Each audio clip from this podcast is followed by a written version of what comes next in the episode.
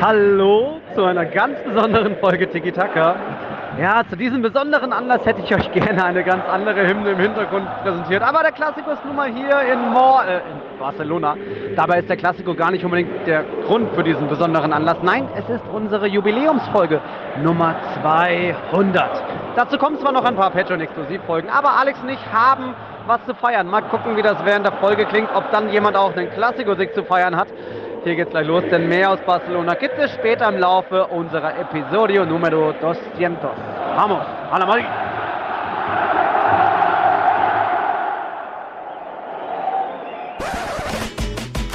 Ja, da eben haben noch die Barca-Fans gesungen. Mittlerweile hört man eher na na, na, na, na, na, na. Also, für mich gibt's dank des Klassiko-Siegs, bisschen überraschend, doppelten Grund zur Freude. Alex kann sich immerhin ein bisschen über unsere Jubiläumsfolge freuen, auch wenn du, glaube ich, nicht ganz so fit bist, oder Keule? Servus, nee. Ich bin äh, gesundheitlich etwas angeschlagen. Ähm, ich fühlte mich wie bei diesem Spongebob-Meme, wo draußen zwei frohlockend rumrennen. Wer ist das? Spongebob und äh, ja, Patrick, Patrick. Patrick. Mhm. Und innen dieser grummige hinter, hinter Gittern, ja. das bin dann ich, weil ich krank zu Hause bin während du und Basti, mhm. Äh, unser Freund des Podcasts, und Miguel, mhm. Freund des Podcasts, jeweils in Barcelona beim Klassiko waren. Ja. Also ja, ich bin äh, auch zwei Tage später nicht ganz so guter Laune, nee. Das tut mir leid, das tut mir leid. Hättest du dich schon zumindest über drei Punkte freuen können. Ihr wart ja nah dran, aber sollte am Ende nicht sein. Ein bestimmter Spieler hatte ja was dagegen. Da, da wird es natürlich, Lia, hallo an alle Zuhörer, Zuhörerinnen, später drum gehen. Großes Thema El Clasico, aber Clasico alleine ist ja nicht La Liga. Wir haben noch viele andere Themen. Es gab nämlich bei Atletico einen großen Aufreger. Atletico weiter natürlich in Topform. Bei Celta auch ein Aufreger. Beim FC Sevilla auch so ein bisschen was Krummes. Äh, die Auferstehung von Isco weiter. Also da gibt es schon mal viel zu bereden. Später auch wird es noch hier und da ein paar Aufnahmen von mir geben. Ich war ja am Sonntag noch bei zwei anderen Spielen. Das wird auf jeden Fall gegen Ende der Folge kommen. Und mal gucken, was uns noch so einfällt rund um Ballon d'Or. Der ist ja heute am Montagabend. Also ich schätze mal, das riecht schon wieder nach voller Folge. Aber logisch Klassiko gibt es ja schon mal viel zu bereden, aber ich glaube, Alex, das machen wir so am Ende. Ich glaube, jetzt Fragen haben wir auch gar nicht groß bekommen. So, Niklas hatte mir zumindest noch ein bisschen was geschrieben. Immerhin danke dafür. Wir können ja mal locker leicht anfangen mit einem Thema, was jetzt schon in der letzten Woche angefangen hat, bei Betis nämlich.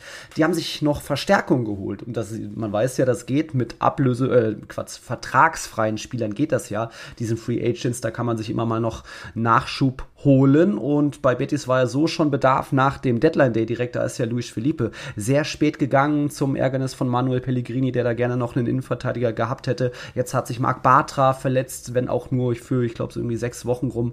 Ja, und jetzt haben sie sich Sokrates geholt. Ehemals äh, Bundesliga bei Dortmund und Werder Bremen.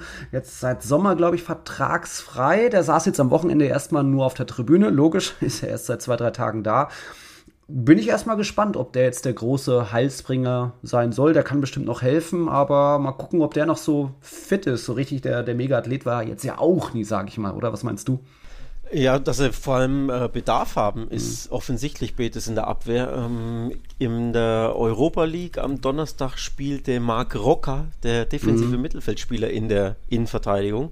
Und jetzt gegen Osasuna spielte Chardi Riat, ein junger Spieler, der bei Barca ausgebildet war und zuvor in der dritten Liga spielte letztes Jahr. Uh. Stamm von Anfang an in der Innenverteidigung. Also das sind jetzt nicht die Namen, mit denen du sagst, oder die und bringen dir sicherlich nicht so die defensive Stabilität, mhm. dass du sagst, ja, ich greife jetzt die Top 6 an. Also da muss einfach was getan werden. Sie sind eh schon dünn auf der Brust in der Defensive und dann eben jetzt ähm, der ein oder andere Ausfall. Also sie mussten nachbessern. Auf Sokrates wäre jetzt ich unbedingt auch nicht so gekommen. Mhm. Der war ja nicht nur vereinslos, sondern ich glaube, hat sich hier und da bei Vereinen angeboten und hat es nicht mal geschafft, von denen äh, geholt zu werden. Ich ja. glaube, ich hatte gelesen, in Zypern bei irgendeinem Verein mhm. hat er äh, ein, ein, Probetraining absolviert und wurde dann wieder weggeschickt. Also war im Probetraining offenbar nicht gut genug für einen zypriotischen Verein mit Vorsicht genießen. Ja. Ich habe es nur auf Twitter gelesen. Ne? Ich bin da jetzt nicht so nah dran am mhm. griechischen, zypriotischen Fußball, aber wenn man das liest, mhm. denkt man sich, okay, ob der eine Verstärkung werden kann, sei mal dahingestellt. Aber sie braucht halt irgendeinen. Und ja, so viele Free Agents, Innenverteidiger gibt es halt auch nicht auf dem Markt. Ne? Ja, an einem Boateng kann man sich ja zu Recht auch nur verbrennen. Und ich glaube, oh, in dem gleichen ja. Zuge hat er auch Sokrates ein bisschen gehofft, so komm, FC Bayern, ich habe meine Hände, meine Nummer habt ihr doch. Und der Anruf kam nicht. Ob das jetzt zu Recht war oder nicht, wird sich noch herausstellen, wenn dann Sokrates Betis. Ich meine, der ist jetzt auch schon 35, wie gesagt, war jetzt nie der, der athletischste Profi. Äh, der kann mit Erfahrung schon noch was dringen, aber bin ich schon eben sehr gespannt, äh, ob das was wird, ob er da noch äh, wieder an seine Topform rankommen kann. Das wird sich jetzt die nächste Zeit zeigen, äh, wann er überhaupt da eingreifen kann, wie er da im Training schon seine Form ist. Aber wenn es da schon gehießen hat, im Sommer hat es schon hier und da beim Probetraining nicht gereicht und die, der FC Bayern wollte wohl scheinbar dann überhaupt nichts von ihm wissen. Mal gucken, was das wird. Immerhin, äh, Stichwort Topform, ist weiter jemand anderes bei Betis. Das ist weiter die größte Auferstehung seit John Schnee. So wurde ja auch der Transfer von Isco, auch damals noch ein Free Agent gewesen, angekündigt von Betis und der hat jetzt mal wieder für den Unterschied gesorgt. Also Betis hat am Wochenende 2-1 gegen Osasuna gewonnen und an beiden Toren war Isco beteiligt. Also das 1-0 hat er, äh, da hat er halt den Ball erlaufen, Vorlage reingebracht auf, ich glaube, William José war es. Oh, ähm, Osasuna dann kurz vor Schluss noch ausgeglichen, aber dann eben auch wieder in der Nachspielzeit. Isco irgendwie zur Stelle nach einer kurz ausgeführten Ecke, kommt im Strafraum, spitzer Winkel wieder an den Ball und knallt ihn einfach rein. Also der, der, der Junge sprüht einfach wieder vor Spielfreude, ohne dass er jetzt die mega galaktischen Scorerzahlen wie ein Bellingham oder so hat. Also ein Isco steht jetzt bei drei Toren, zwei Vorlagen aus 14 Pflichtspielen. Das klingt nicht mega überragend, aber trotzdem ist er so viel für Betis und der macht quasi keinen Querpass mehr. Der denkt nur nach vorne, nur in den Strafraum rein, füttert so viel die Stürmer. Also der ist weiter richtig gut drauf, hat ja schon irgendwie, ich glaube, von diesen elf Spieltagen sechs ähm, MVP-Auszeichnungen nach den Spielen bekommen. Also Isco macht wieder Spaß und ich glaube, das freut jeden Fußballfan Fan, glaube ich, einen Isco wieder so zaubern zu sehen, nachdem er ja zuletzt schon in einem Interview verraten hat, dass er bei Real ganz schön abgebaut hat. Hier und da hätte mehr geben können, aber jetzt ist er wieder im Saft und das freut mich einfach.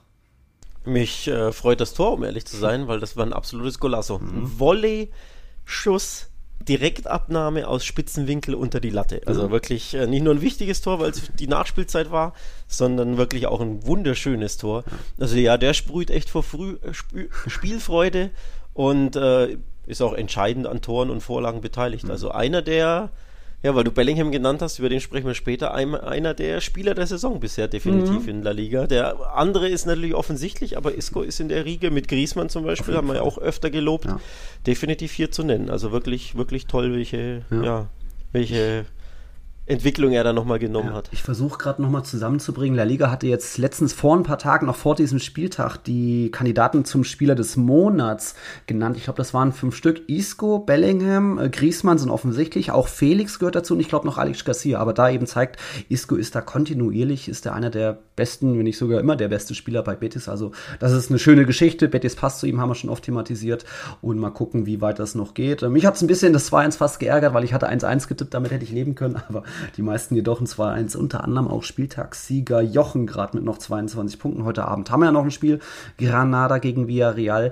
Wir gehen mal weiter zu einer anderen, auch positiven Nachricht, ähm, auch eine kleine Wiederauferstehung, sag ich mal, ähm, beim FC Getafe diesmal. Da ist nämlich, schöne Nachricht, Enes Ünal zurück, zumindest auf dem Trainingsplatz. Ihr erinnert euch, der hatte Ende Mai einen Kreuzbandriss erlitten und jetzt ist es Ende Oktober, also fünf Monate später und er ist schon wieder am Trainieren. Ich glaube, das kann auch mal den Madridistas Hoffnung machen mit Militao und Courtois, dass es da vielleicht doch Februar wird und nicht erst März, aber März wäre auch okay. Also da schon mal eine gute Nachricht, dass ein Enes Ünal zurück ist. Getafe hatte jetzt am Wochenende 0-0 gegen Mallorca mit keinem einzigen Schuss aufs Tor. Ja, aber Getafe ansonsten ja trotzdem schon einige Tore gemacht, irgendwie 13 Stück, fünf davon von Majoral. Das, also sie stehen ja in der Tabelle okay da, will nicht sagen, die sind am Überperformen, aber sie halten sich und ich glaube, über ein Ünal-Comeback könnte den auch nicht schaden. Da würde sich auch Bordalas und Co. sehr freuen, wenn der wieder da ist. Ja, das 0-0 kann man übrigens tippen, ne? Ja, der ein oder andere hatte es richtig. Ich habe ähm, nur 1-1. Äh, nee, das ist, war ein 0-0-Spiel. Ja, ich habe 0-0 getippt, schon, ja. tatsächlich. Ich glaube, das eins, nee, zwei Spiele habe ich richtig getippt, mhm. wobei, apropos äh, Ärgern wegen schwer, äh, spätem Gegentor, das Athletik-Gegentor hat mich gewurmt, weil ich ja 2-0 Atletico mhm. gegen Alaves. Und äh, das hat mich gewurmt. Da das kostete mich ja. zwei Punkte. Ich weiß nicht, ob du jetzt schon direkt drüber sprechen willst, oh, jo, Lady, wenn ich hier schon die komm. galante Überleitung klaro, gemacht habe. Klar, das ist, da gibt es natürlich das große Thema mit dem Aufreger. Wir werden auch noch Atletico danach loben, aber können wir schon gleich sagen, denn das war ja eigentlich, also ich hatte auch 3-0 getippt und es stand auch mal kurz 3-0 für ein, zwei Sekunden, bis dem Schiedsrichter eingefallen ist, ach nee, ich habe den Vorteil ja abgepfiffen. Das ist eine ganz wilde Szene, also das 3-0 wurde dann aberkannt, weil ihm irgendwie aufgefallen ist, Llorente und Duarte hatten sich vorher irgendwie Aber ich weiß nicht, Llorente will doch einfach nur weg von Duarte und ist nicht mal so mega am Rumfuchteln, sich befreien. Duarte fällt schon fast und das pfeift dann der Schiedsrichter doch so halb ab und zeigt erst beiden gelb und habe ich überhaupt nicht verstanden. Am Ende fällt dann noch das 2-1, weil Alaves noch ein bisschen Ergebniskosmetik machen will, ganz wild. Aber diese eine Szene zeigt doch mal wieder, äh, La Liga-Schiedsrichter sind manchmal doch ein bisschen überfordert mit irgendwie. Sie, sie entscheiden erst so und dann, ach nee, doch, wie letztens Bengoechea bei Real, zeigt erst dann, komm weiterlaufen, dann läuft der Angriff und dann, ach, ich pfeife doch nochmal und er entschuldigt. Also das war jetzt eine ähnliche Situation, wo du doch, lass doch einfach laufen, dann kannst du es dir notfalls nochmal anschauen, ob vielleicht doch Jurente einen Foul gemacht hat. Hat er nicht. Duarte hatte eingehakt und gehalten und fällt hin und schreit und der Schiri fällt drauf. Also kannst du das besser erklären, die Szene? Boah, ich kann es vielleicht besser erklären, aber ich kann den, den Outcome verstehe ich auch nicht ganz. Mhm. Also Duarte will ihn taktisch äh, an, anders angefangen. Llorente ist auf rechts durch, mhm. ne, galoppiert in üblicher Manier den Flügel entlang, Riesenlücken. Dann Duarte versucht ihn taktisch zu faulen, hängt sich hinten dran, jo. hängt schon in der Luft, wer ihn festhält. Wie so ein Superhelden-Cape hängt er. Ja, ja, wirklich so ein bisschen. Llorente ähm, schlägt so ein bisschen nach hinten aus, so von wegen, geh weg, ne, lass mich los. Also dieses typische frei, frei, mhm. ja, machen. Und weil Llorente so an ihm dranhängt, ist sein Kopf auch äh, sehr, sehr niedrig. Mhm. Und dabei kriegt er die Hand ins Gesicht. Ah. Also während der Foul, ja. ne? Das Foul ist von Duarte. Das Foul findet schon statt, ja. aber Llorente bleibt nicht stehen, sondern rennt weiter, weil er die, die, die Chance wittert, da eine Flanke reinzuschlagen. Und der andere fault, wird aber im Gesicht getroffen, bleibt liegen, Llorente rennt weiter, haut den, die Flanke auf den zweiten Pfosten und ich glaube, Griezmann macht ihn rein. Ja. Und dann wird das Tor annulliert Boah. und beide Spieler bekommen gelb. Duarte für das taktische Foul. Mhm und Jorente für das Ausschlagen ins Gesicht. Aber mit welcher Entscheidung ging es denn weiter? Das weiß ich nicht. Gab es denn Freistoß Atletico ja. oder Freistoß Alaves? nee, Freistoß Atletico gab es da. Also so, und dann ist es ja eine Fehlentscheidung. Weil, also wenn du Freistoß für Alaves gepfiffen hättest, okay, dann kannst du das Tor zurücknehmen. Aber ja. wenn du Freistoß Atletico, dann hast du ja den Vorteil nicht laufen mhm. lassen was ja, was ja die schlimmste Entscheidung ist. Und gelb gibst du dann trotzdem für Jorente, aber Freistoß für den Gegner hast du ja nicht gegeben. Also warum nimmst du dann das Tor zurück? Es ist wirklich katastrophenwild. Wirklich fürchterlich. Getroffen hat er ihm im Gesicht, muss man dazu sagen. Also er hat wirklich ja. auch ausgeschlagen und er hat ihn auch getroffen, aber es gab ja keinen Freistoß. Mhm. Allerwest. Von daher mhm. verstehe ich dann nicht, warum du das Tor zurücknimmst. Dann mhm. lass doch das Tor gelten und gib beiden von mir aus trotzdem gelb. Mhm. Dann ist es ja einfach wurscht. Ne? Weil, mein Gott. Aber dass er das Tor dann annulliert, ja. obwohl er ja nicht Allerwest den Freistoß zuge zugeordnet hat, ist einfach nur, einfach nur, wie du schon sagst, Überforderung, Chaos, keiner mhm. Blick durch und die pfeifen irgendwas. Also ja, dadurch, dass es äh, vor allem, er wird ja nicht gefault, Duarte, wenn er nicht, wenn er nicht selber fault. Also nur weil ja. er sich an ihn dranhängt taktisch, wird er überhaupt im Gesicht getroffen. Wenn er einfach nur neben ihm herläuft, wird ja. er nicht im Gesicht getroffen. Also der Faulende wurde belohnt dadurch, dass er fault quasi. Mhm.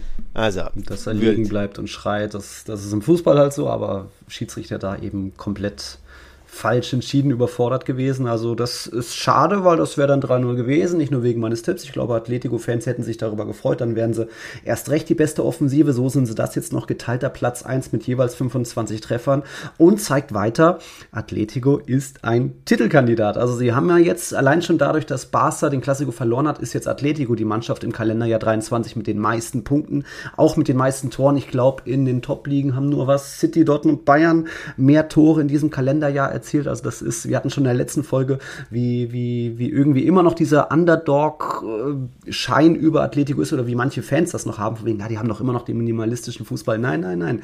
Die gehen mittlerweile auch aufs dritte Tor.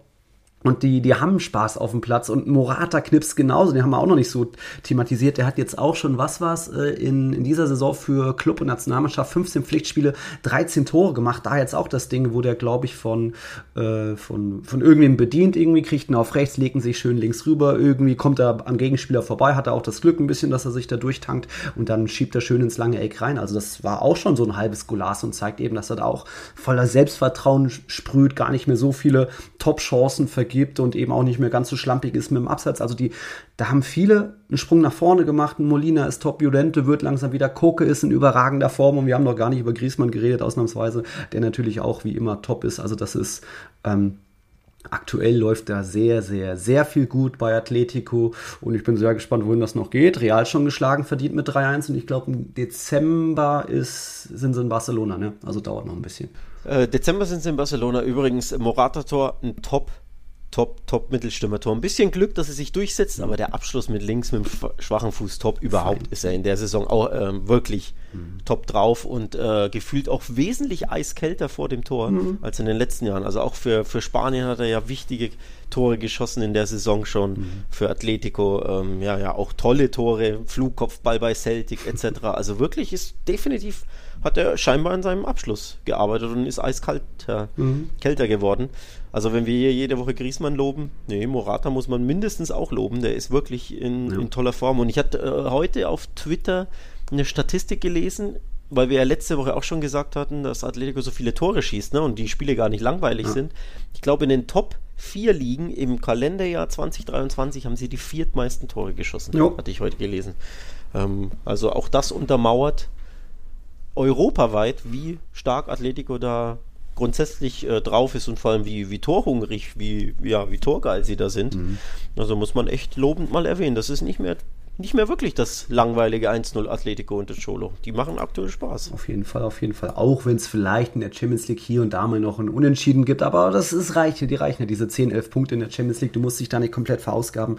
Wichtiger sind die drei Punkte in der Liga einzufahren und das tun sie. Und ich, wie ich letztens schon gesagt habe, ich hätte sehr gerne gesehen, wie dieses ausgefallene Spiel gegen Sevilla damals, wenn, wenn das stattgefunden wäre, weil ich gehe mal davon aus, dass Atletico das auch gewonnen hätte. Dann wären sie jetzt auch 28 Punkte wie Real und Girona da oben und durch die bessere Tordifferenz plus 16 haben sie, wären sie alleine auf Platz 1 Grad. Also das hätte ich gerne gesehen, dass das Sevilla-Spiel stattgefunden hätte. Wird ja dann wohl im Dezember auch nachgeholt. Ähm, aber es bleibt weiter dabei. 25 Punkte hat Atletico aktuell nach 10 Spielen. Die waren nur zweimal besser, seit Simeone da ist. Und da beide Male, ich glaube einmal 26, einmal 27 Punkte, haben sie immer die Meisterschaft geholt. Also da gibt es jetzt nicht mehr viel drum rumzureden, von wegen, ja, Partido a Partido, mal gucken, Barca und Real sind die, nee, Atletico muss da mitgenannt werden und äh, werden da mitmischen. Mittlerweile auch, wenn es ja immer noch erst zehn Spieltage sind, aber die haben auch eine Top-Heimstärke, die letzten 15 Heimspiele wettbewerbsübergreifend gewonnen. Äh, Max hat mir dazu einiges geschickt, äh, diese 14 La Liga Heimspiele in Folge zu gewinnen, das ist, glaube ich, Vereinsrekord, den haben sie eingestellt. Das letzte Mal gab es das im Calderon, also es läuft einfach ziemlich, ziemlich gut, auch wenn, wie gesagt, in der Champions League vielleicht hier und da mal ein Patzerchen dabei ist. Aber es wird ja, denke ich mal, am Ende trotzdem noch reichen. Dann müssen sie irgendwann ja mal gegen Celtic auch mal gewinnen. so. Jo, okay, soweit Atletico, Lob dazu. Da sind einen Aufreger hatten wir auch. Wir können jetzt mal, wir haben noch ein, zwei Aufregerchen. Wir gehen mal, kommt zum andalusischen Derby. Das ist zwischen Cadiz und Sevilla 2-2 ausgegangen. Cadiz da schon nach einer halben Stunde mit zwei Toren geführt. Ähm, Sevilla da schlampig verteidigt. Ramos Ballverlust nach vorne oder Fehlpass auch äh, ähm, Torwart gefällt mir irgendwie überhaupt nicht von Sevilla. Ähm, am Ende aber kommt Sevilla noch zu einem Punkt, weil einerseits Ocampos zeigt, er kann es auch mit dem Kopf. Das war ein Kopf-Golasso. Ähm, Rakitic dann einmal noch ein bisschen viel Platz gehabt vorm Strafraum. Cadiz hat natürlich den Strafraum selbst verriegelt irgendwann nach dem zweiten Tor. Hat das auch lange gut gemacht, aber dann einmal eben doch ein bisschen Platz für Rakitic. Der ähm, schießt dann ein aus 20 Metern. Zwischendurch hat er aber auch noch Sergio Ramos getroffen und das war natürlich erstmal, der durfte jubeln, äh, hat sich ordentlich aufs Wappen geküsst zu Recht, er ist ja hier Andalusier, Herzblut, kommt aus Sevilla und so weiter. Ähm, aber es wurde aberkannt und man dachte erst, weil er sich beim Kopfball so ein bisschen hochschraubt ähm, und dabei auf Falli abstützt und Falli bleibt auch liegen und hält sich den Kopf, aber das war es nicht, das war nur ein eher softer, normaler Kontakt. Der Schiedsrichter hat dann auf ähm, abseits entschieden, weil eben, also Ramos hat erst den Kopfball gemacht, der wird geblockt und dann kam er zum Nachschuss, der Nachschuss ging dann rein und bei dem Kopfball sind halt zwei seiner Kollegen schon vorne eingelaufen, standen dann in der Nähe des Torwarts und ich glaube, da wurde dann auf Abseits entschieden. Ja, ich glaube, das kann man so machen, auch wenn jetzt nicht direkt die Sicht des Torwarts behindert war, aber der Ball geht halt, glaube ich, in die Nähe, in die Richtung eines dieser eingelaufenen Mitspieler. Ich glaube, das war dann die Entscheidung, oder was, wie hast du das gesehen?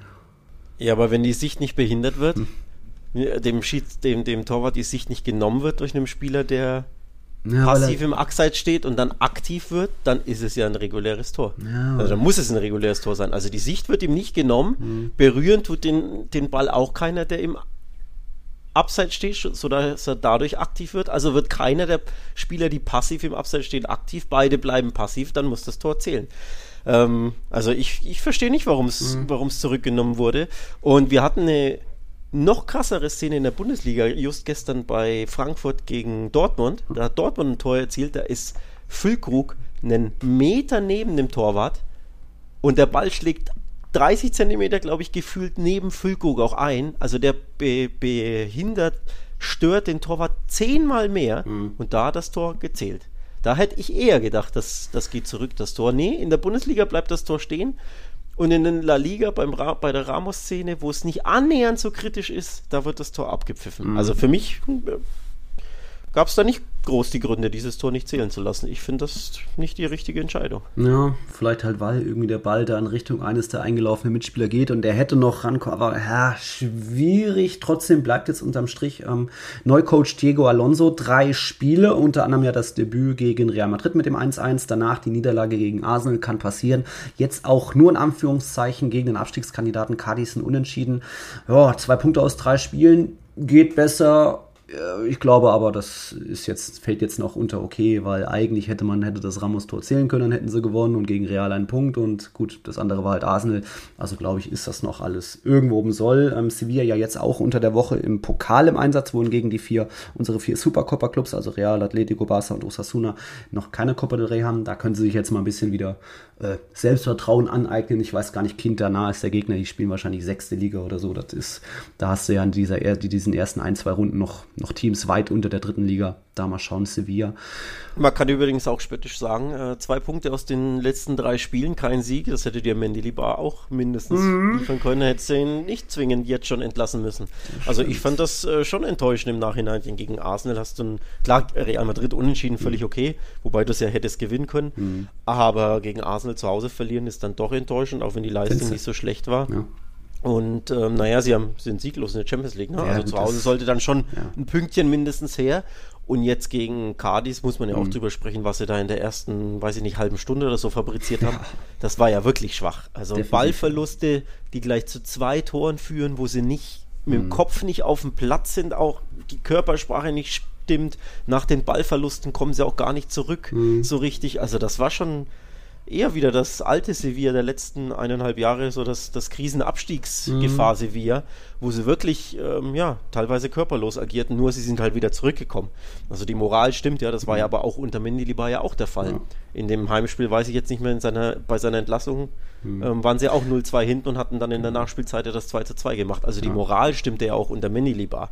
Von daher mhm. muss man jetzt nach den 30 Spielen schon sagen, so viel hat sich logischerweise noch nicht geändert. Klar, kurze Zeitspanne kann sie nicht viel ändern, aber dafür jetzt den Trainer jetzt nicht zwingend sofort mhm. entlassen müssen. Ne? Nicht zwingend, mal gucken was das noch wird. Und dann kommen wir noch zu einem anderen Spiel, wo es eben auch noch einen größeren Aufreger gab. Zwischen Girona und Celta stand es sehr lange 0-0, fast ein bisschen überraschend. Also ich hatte, glaube ich, auch ein 4-0 getippt, weil Girona so krass drauf ist. Aber einerseits Girona zeigt, die können auch spät noch. Es ist in der 91. Minute ein Fernschuss gewesen von Jacre Herrera.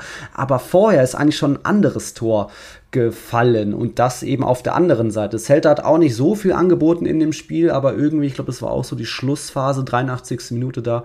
Ähm, ja, da kommt so ein langer Ball, eine Hereingabe in den Strafraum von Girona. Gazaniga geht die paar Schritte raus, der Torwart, will den Ball fangen, hält ihn aber nicht fest, der Ball geht wieder weg und dann läuft er so selbst eher in den genauso eingelaufenen Stürmer rein, äh, fällt hin, spürt einen Kontakt am Knie, es gab auch Kontakt, ja, bleibt liegen und äh, der andere Celta-Stürmer hat dann schon eingeschoben, aber Schiedsrichter hat da dann auf Foul, also Stürmerfoul gegen Gazaniga entschieden. Und das, finde ich, war dann auch eine Fehlentscheidung, weil ja eher, wie gesagt, Gazaniga in den Stürmer reingelaufen ist und vorher auch schon den Fehler macht, er kann den Ball nicht festhalten, es war eh außerhalb des 5-Meter-Raums und wir wissen ja, es gibt eh keinen Sonderschutz im 5-Meter-Raum, also da gab es für mich wenig Gründe, da auf da Gasaniga überhaupt zu schützen. Oder wie hast du das gesehen? Ja, ich, ähm, für mich war es eher eine Karambolage hm. und kein Offensivfoul, sondern die, ne, der Stürmer läuft ein, hm. also Richtung Tor, der Torwart kommt raus, fängt die Flanke ab. Dementsprechend laufen sie gegeneinander. Torwart hat den Ball. Aber ich dachte in der Wiederholung, also in, in Realgeschwindigkeit, habe ich sogar verstanden, warum es gepfiffen hat in der Wiederholung sieht es wirklich so aus, als wenn Casaniga der, der Ball schon aus den Händen rutscht. Mhm. weil er die Flanke von der Seite kommt und sie ne, kann sie nicht festhalten und die rutscht dann einfach weiter, bevor es den Zusammenprall gab. Das sah so aus. Und ja. wenn das der Fall ist, finde ich, kann der VAR durchaus drauf gucken oder sollte sogar drauf mhm. gucken mhm. und dem Schiri sagen, du guck dir das nochmal an, das ist A eher eine Karambolage und B, der lässt den Ball nicht durch den Aufprall mhm. fallen, der, der Torwart, sondern rutscht ihm eher durch die, durch die Hände. Also es ist definitiv unklar zu erkennen. Ja. Ich bin mir da nicht hundertprozentig sicher und deswegen hätte ich als war dem Schiri gesagt, guck dir das lieber nochmal an. Bist du dir sicher, dass das ein Stürmerflau war oder ist es einfach nur ein unglücklicher Zusammenprall und der Torwart hat eh den Ball nicht mhm. sicher? Ähm, das hätte ich mir gewünscht. Und dann soll er sich nochmal angucken, weil es ist schwer zu entscheiden. Also man kann auch auf Foul entscheiden, denn ja. ne, durch die Dynamik rennt der Stürmer ja trotzdem irgendwo in ihn rein, aber er halt auch in den Stürmer rein. Ja. Aber definitiv Glück für Gazaniga und für Girona, das wäre das 0-1 gewesen. Das war schon spät im Spiel, 80. oder irgendwas, mhm. ne? Also das kann auch dann ganz anders ausgehen. Von daher hatte da Girona definitiv Glück. Also sehr, sehr mhm. ja, schwer zu entscheidende Szene, aber der war hat auch wieder seinen Job nicht vernünftig gemacht für mich.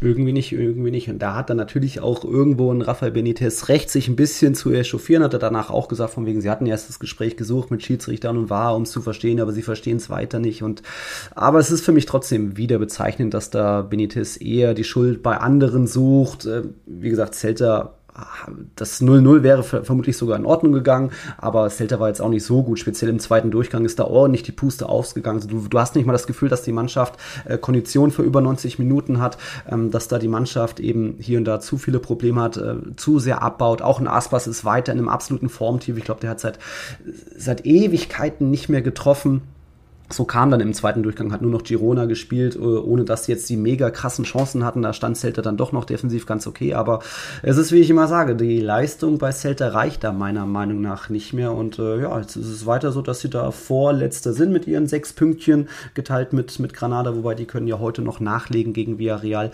Und so sucht irgendwie gefühlt Benitez immer wieder seine Ausreden und sieht die Schuld nicht bei sich oder eigenen Fehlern, auch wenn, wie gesagt, das Tor hätten sie, hätte stehen müssen bleiben. Aber es ist irgendwie bezeichnend, dass da ähm, ja, Benitez immer irgendwie andere schuldig macht für, für einen Patzer, für eine Niederlage, wie jetzt in dem Fall, auch wenn es natürlich unglücklich war.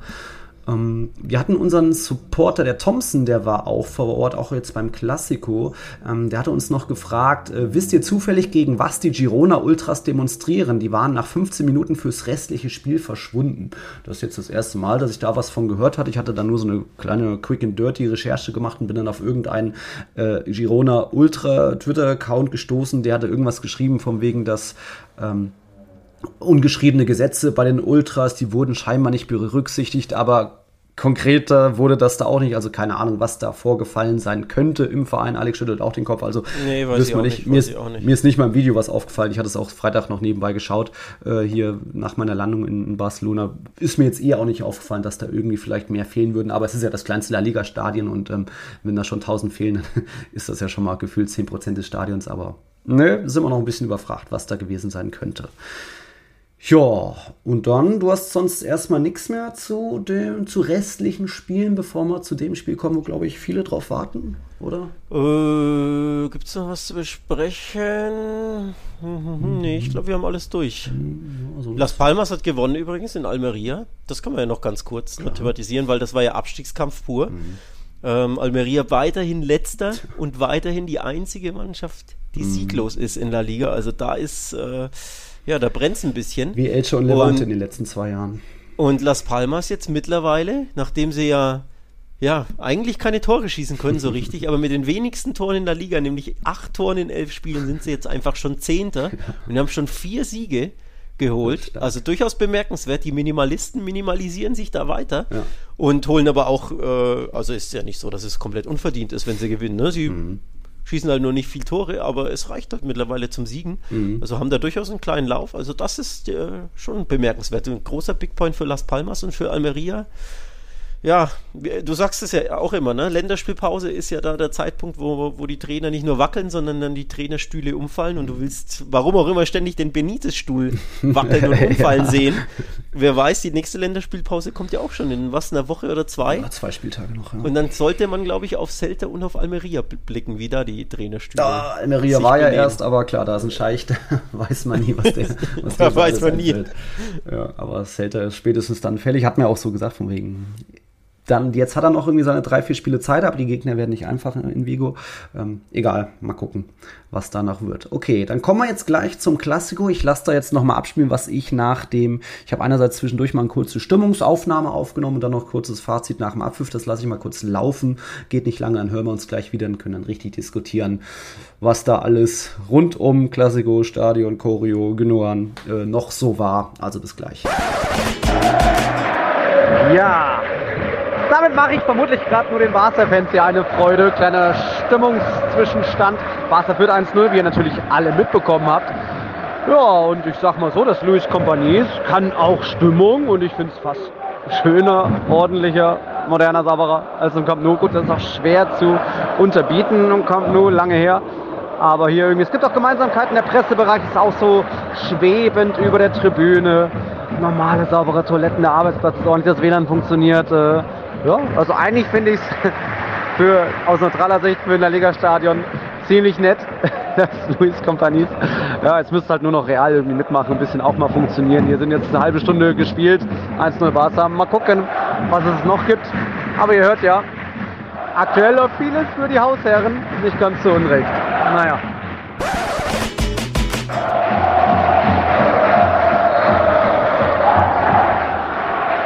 Du grüne Neune. Jetzt ist hier gleich, oder? Doch, gleich ist Schluss und ich verstehe es nicht ganz. Nein, noch nicht ganz. Es, jetzt ist tatsächlich Schluss. Boah, also, wie soll ich euch das sagen? Lange 0-1 zurückgelegen, verdient. Und ich sag, würde nicht sagen, dass Barca hier schwächer war. Barca bekommt aber nicht die drei Punkte. Real Madrid bekommt die drei Punkte und es gibt nur einen einzigen Grund, warum das so ist. Das ist Jude Bellingham. 92. Minute macht er noch das 2-1 und natürlich hat das nichts mit Verdienst zu tun. Aber wenn ich mich so an die letzten Klassikos der letzten Saison erinnere, ist das ein bisschen Genugtuung wieder. Oh mein Gott, wie kann das Real hier noch gewinnen? Wow, das tut mir fast ein bisschen leid für die Barca-Fans. Fast. Bellingham. Immer wieder Bellingham. Es sollte Rock'n'Roll sein, die Rolling Stones sollten heute einen großen Abend haben. Am Ende ist es ein Beatle, der den Klassiker entscheidet. Ihr wisst schon, hey Jude, The Beatles, na, na, ihr seid auch alle zu jung, kennt das Lied nicht. Ich bin ein bisschen fertig, darauf muss ich jetzt erstmal klar werden. Immerhin, oh, jetzt kommt's ja gerade. War der elfte Klassiker, doch mein vierter Sieg. Oh mein Gott, danke Jude. Danke, danke Jude. Ich weiß nicht, womit ich das verdient habe. Jetzt erstmal Pause. Jo, das waren ein paar Eindrücke aus dem Luis Companies. Ich fand's nicht schlecht, können wir auch danach gleich nochmal reden. Aber Alex, wie bist du denn mittlerweile jetzt zwei Tage nach dem Klass Klassiko? Wahrscheinlich immer noch nicht happy, aber irgendwie schon verdaut, hingenommen, akzeptiert oder immer noch mega verärgert? Hm. Ja, aber irgendwann muss man es ja hinnehmen, auch wenn man es noch nicht verdaut hat. Ähm, aber ja, es ist extrem unglücklich dämlich, also unglücklich deswegen, weil es ja abgefälscht war, ne? Mhm. wie der Ball dann zu ihm prallt. Unglücklich auch deswegen, weil mindestens das Unentschieden verdient gewesen wäre, mhm. wenn nicht mhm. sogar mehr. Also wenn es dann hinten raus unentschieden ausgeht, okay, dann ist das halt so. War ja eh mein Tipp. Von daher wäre ich dann jetzt nicht mhm. so todtraurig gewesen, aber verlieren darfst du es einfach auf keinen Fall. Also das ist einfach, ja, ja, es lief unglücklich, aber es ist einfach ja. dumm, dieses Spiel dann so aus, den, aus der Hand zu geben. Das Problem ist, ich hatte ein bisschen das Gefühl, dass die zweite Halbzeit nicht so gut werden würde wie die erste. Also ich fand, die erste war ja Barca gut und Real Madrid fand ja überhaupt nicht statt. Nein. Ähm, also wirklich waren, waren nicht auf dem Feld, waren, waren nicht wach, waren nicht wirklich da, waren nicht präsent. Und du hast aber natürlich das Gefühl, ja, das wird nicht nochmal in der zweiten Halbzeit genauso mhm. sein. Natürlich wacht diese Mannschaft auf und deswegen hatte ich schon zur Halbzeit das Gefühl, Barca hätte mehr machen müssen, dass sie quasi aufs zweite Tor gehen und optimalerweise das zweite Tor erzielen, weil so schwach wird sich Real Madrid nicht nochmal präsentieren. Das heißt, wenn im Klassiko der Gegner so dermaßen körperlos schwach auftritt, musst du mehr daraus machen als nur knapp 1-0 führen. Das war mein Gefühl schon zur Pause. Ja, leider wurde ich dann bewahrheitet, nicht nur dadurch, dass Real Madrid natürlich besser wurde, dass sie aufgewacht sind, sondern dass sie den Ausgleich erzielen und dann hinten mhm. raus das Ding sogar noch gewinnen. Und wenn du dann einfach auf deine Überlegenheit in den, nicht nur in der ersten Halbzeit, sondern ich glaube in den ersten 60 Minuten jo. blickst, sie hatten ja nochmal einen Postenschuss insgesamt zwei mhm. und dann diese riesen Monsterchance durch Araujo, die Kepa wieder Weltklasse hält, mhm. ähm, da musst du dann schon sagen, da muss mehr her als das 1 zu 0 und vor allem darfst du den Gegner auch nicht urplötzlich grundlos so ins Spiel kommen lassen.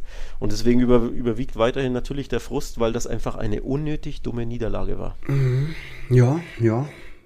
Unnötig. Ich glaube, Barca hat da so ein bisschen durchgemacht, was vielleicht auch in der Saison 21, 22 PSG, Man City, auch Liverpool im Champions League Finale durchgemacht haben. Also äh, da hat sich eben bei Real ein bisschen die Geduld durchgesetzt, die Effektivität, das Wachersein dann in den entscheidenden Momenten. Natürlich, wenn der Fermin-Schuss ein bisschen ein paar Zentimeter nach da, dann geht der rein oder der, was war das, Kopfball von Inigo Martinez auch an den Pfosten. Das hätte auch noch anders verlaufen können, aber das ist dann eben mal wieder Fußball. Barca hatte auch schon mal vielleicht eher, eher Klassikus glücklich gewonnen, so dieses äh, Kupper-Hinspiel 1-0 im Bernabeu, oder was ja eigentlich Real auch mit 3-0 gewinnen muss, bla. Das ist manchmal diese verrückten Geschichten. Da, da ist ein Team irgendwie in Sicherheit oder denkt so, jo, das wird heute ein bisschen besser und am Ende macht man doch den anderen Geg den Gegner selber stärker und vielleicht auch Barca am Ende ein bisschen zu passiv oder durch den Ausgleich irgendwie nervös geworden und haben sie eher sich auf den Strafraum, den eigenen konzentriert und ich, ich kann es mir selbst kaum erklären, dass da aus dem Nichts Bellingham so viel noch macht. Ähm, das war schon verrückt, auch wenn da vielleicht noch, was weiß ich, die, ein ganz guter Fernschuss von Chouameni war noch dabei und die eine Flanke von Vinicius auch Richtung Joselu, glaube ich, aber so viel hat Real Madrid einfach nicht angeboten, deswegen ist das natürlich kein verdienter Sieg und auch der Punkt wäre schon, hu, ich glaube, da werden, hätten alle Madridistas deutlich besser mitgelebt als äh, jeder Barca-Fan, aber ja, das ist der brutale Fußball. Also tut mir fast ein bisschen leid, wenn ich nicht sagen würde, dass die letzten Klassikos vielleicht hier und da mal das Glück eher auf Barca-Seite war. Aber ja, verrücktes Ding. Würdest du sagen, ja? ja? Mach ruhig. Äh, ja, eingeladen haben sie Real Madrid nochmal in der zweiten Halbzeit, hm. ähm, wo sie einfach dann plötzlich das Fußballspielen aufhören hm. und dann irgendwie, weiß nicht, eine Viertelstunde oder so war es, ähm, da wirklich viel zu passiv, selber passiv agierten. Hm. Und da fiel eben das Bellingham-Ausgleichstor. Dieser Schuss, äh, das war ja so eine. Davor hatten sie ja auch, ich glaube, Chouameni konnte freischießen, von dem man auch weiß, dass er brutal gute Fernschüsse hat. Und den haben sie schon freischießen lassen. Den hat ja Testegen noch gut zur Seite abgewehrt und ich glaube, die, die nächste Sequenz war es. Dann lassen sie Bellingham freischießen und dann sieht Testegen auch nicht gut aus. Muss man auch drüber sprechen, dass er. Ja, ich finde, das ist ein halber Torwartfehler, definitiv. Mhm. Ähm, der, überhaupt ist er in dieser Saison nicht so gut in Form, Testegen. Ich habe auch mhm. eine Statistik gelesen, dass er ähm, kaum Paraden zeigt, die die quasi einem Tore retten oder gar keine, dass er sagt, äh, XG kennt man ja ne, mhm. mit den Toren, das gibt es ja auch bei, bei, bei den Torhütern, wie viele Schüsse sie halten und wie viele Tore hätten eigentlich fallen können und dann wie viele gute Paraden haben sie gezeigt mhm. und da ist der Stegen auf irgendwie null. Also andere Torhüter halten halt drei, vier Tore fest quasi, die ohne sie gefallen wären und bei Testegen ist es null. Also er ist wirklich... Mhm nur Durchschnitt in der Saison bisher. Das ist nicht so. Letzte Saison war er herausragend, wirklich Weltklasse. In der Saison zeigt das noch nicht so richtig. Und bei dem Tor sieht er wirklich nicht gut aus. Also er ist komplett mit der Hand dran und wischt ja daneben. Das hat man von hinten gesehen. In Realgeschwindigkeit ja, war das ein Top-Schuss, ne? weil er sehr hart ist ja. und natürlich schlägt er oben links ein. Aber in der Wiederholung von hinten ne, vom, vom Bellinghams Rücken aus gesehen, siehst du, dass der Stegen die komplette Hand an den Ball kriegen kann und einfach daneben ah, wischt. Weil er den, den also Arm das, nicht ausstreckt, so meinst du? Weil er irgendwie, ja, ja mit, dem, mit der Härte des Schusses nicht rechnet oder mit der Flugkurve, weil er ein bisschen driftet er, glaube ich, nach außen. Mhm. Also den kann er nicht nur halten, ich sag sogar, den muss er halten, weil er diese Bälle regelmäßig locker leicht hält. Mhm. Deswegen ist das ein, mindestens ein halber Torwartfehler, so mhm. gut der Schuss auch war. Und dann ist das natürlich umso bitterer, dass du durch so eine Aktion dann den Gegner einlädst. Also mhm. nicht nur durch dadurch, dass du plötzlich das Spielen einstellst, sondern wirklich auch dann durch so einen halben Torwartfehler. Das macht es einfach umso, umso bitterer. Und dann in der Nachspielzeit das Gegentor durch einen wirklichen Duseltor, weil ja Modric den Ball annehmen will. Also klar, Modric steht frei und Bellingham steht frei. Musste ich natürlich fragen, warum stehen beide frei? Logisch, mhm. auch wieder Abwehr nicht optimal, aber der will den Ball annehmen und durch seine Fehlannahme prallt er erst zu Bellingham. Ja. Der hat halt auch jedes Glück der Welt, Bellingham, in der Saison, ne? dass die Bälle auch immer zu ihm, zu ihm prallen. Ja, aber unterm Strich ist Barca natürlich selbst schuld. Also jo. Kann, ohne Wenn und Aber einfach dumm. Ja, unser äh, Patron Ray Niklas meint auch, Barca ließ sich da zu sehr verunsichern, hat er mir mitgeteilt. Ähm, Ja, nur nochmal Testegen zu sagen, ich glaube, der Ball geht schon deutlich nach außen. Aber ja, vielleicht kann auch mit beiden Fäusten dahin gehen und ihn nicht nur mit der flachen, offenen Hand versuchen abzuwehren, sondern einfach nach vorne abwehren. Aber es sagt sich so einfach, so eine Rakete aus irgendwie 25 Metern, wo kaum einer mit rechnet. Du siehst doch, wo, wo Bellinghams Fuß dann auch war, so neben dem Ohr, so hat er durchgezogen. Das ist halt, war halt auch ein Mega-Geschoss. Ähm, es gab auch im Klassiko noch diese ein, zwei Aufreger. Ähm, ihr wisst jetzt schon, was man meint, wo auch ich sage, das war beides mehr Wrestling als Fußball. Niklas hat mir auch nur geschrieben, geschrieben von wegen, jo, kann man beides geben, aber dann müsste, wenn man schon Chouamini gegen Araujo gibt, dann meint Niklas, dann muss man auch den Kamavinga gegen Araujo nehmen, auch wenn der erste noch ein bisschen klarer war, aber darauf äh, verweist Niklas, der Schiedsrichter Gil Manzano hatte hier eine klare Linie in diesem Spiel und äh, lief viel laufen äh, ließ viel laufen und äh, hat so dadurch auch zum Beispiel nichts für Vinicius entschieden, was auch zu Recht war, weil es da jetzt keine klaren Fouls gegen Vinicius war, aber da war eben die Linie so ein bisschen, ja, ich lass mal laufen, ein bisschen Wrestling ist vielleicht okay, auch wenn ich nicht weiß, warum da Chouameni die Arme um äh, Araujo schlingt, als der bei einem Eckball hochgehen will. Also dabei kommt ja auch noch Richtung ihn, da hätte ja auch ein Araujo hinkommen können, deswegen ja, hätte man sich da nicht über Elfmeter beschweren können. Und auch da wieder muss ich wieder über den War reden, hm. denn äh, dem Schiri mache ich bei Ecken sowieso keinen kein Vorwurf. Das sind ne, 13 Wrestle-Szenen, fünf davon sind gar nichts. Bei sieben anderen wird leicht gehalten. Hm. Wie willst du alles erkennen? Ähm, super, super schwer. Aber der War hat da den Fehler gemacht. Wenn du das so siehst mit der Zeitlupe, dass er ihn ja nicht, äh, mich stört ja zum Beispiel grundsätzlich ja leichtes Festhalten oder, oder hm. Umklammern gar nicht, weil das einfach jeder macht in jeder Situation, bei halt jeder so, Ecke, ja. dann, dann hättest du 20, ähm, 20 Elfmeter pro Spiel, das will ja auch kein Mensch. Mhm. Aber wenn der andere hochspringt und du packst, packst ihn quasi an den Schultern oder stützt dich so auf oder ziehst ihn runter, während der hochspringt, mhm. dann ist eine ganz andere Dynamik in der Szene, dass ich schon sage, naja, naja, naja, das ist schon irgendwo elfmetrig. Und dann muss ich als wahr einfach meinen Schiedsrichter anrufen und ihm sagen, hey Kollege, hast du das genau gesehen, wie der den da wahrscheinlich runterreißt? Das ist mindestens zwielichtig, guckst dir lieber nochmal an. Mhm. Und das wurde wieder nicht gemacht. Also ist der Fehler einfach für mich wieder beim Wahr zu suchen und bei der Kommunikation, dass er ihn nicht an den, an den Bildschirm schickt, den Schiedsrichter, und dass er sich die Situation dann ansieht. Denn nach Ansicht der Bilder, wie gesagt, Realgeschwindigkeit habe ich natürlich auch nichts gesehen. Da, was willst du da erkennen? Aber nach Ansicht der Bilder, wenn er ihn wirklich nicht nur leicht umklammert, sondern nach unten reißt, mhm. nach unten zieht, dann ist das eher Elfmeter als nicht. Und da ja, müssen wir einfach wieder über den VAR reden. Ist ja nicht das erste Spiel und auch nicht das erste Mal, dass ich das so erwähne. Also irgendwie die VARs, die machen ihren Job nicht vernünftig und die Schiedsrichter sehen natürlich auch nicht immer alles und auch zu wenig. Aber da hat der Real Madrid schon Glück, ja.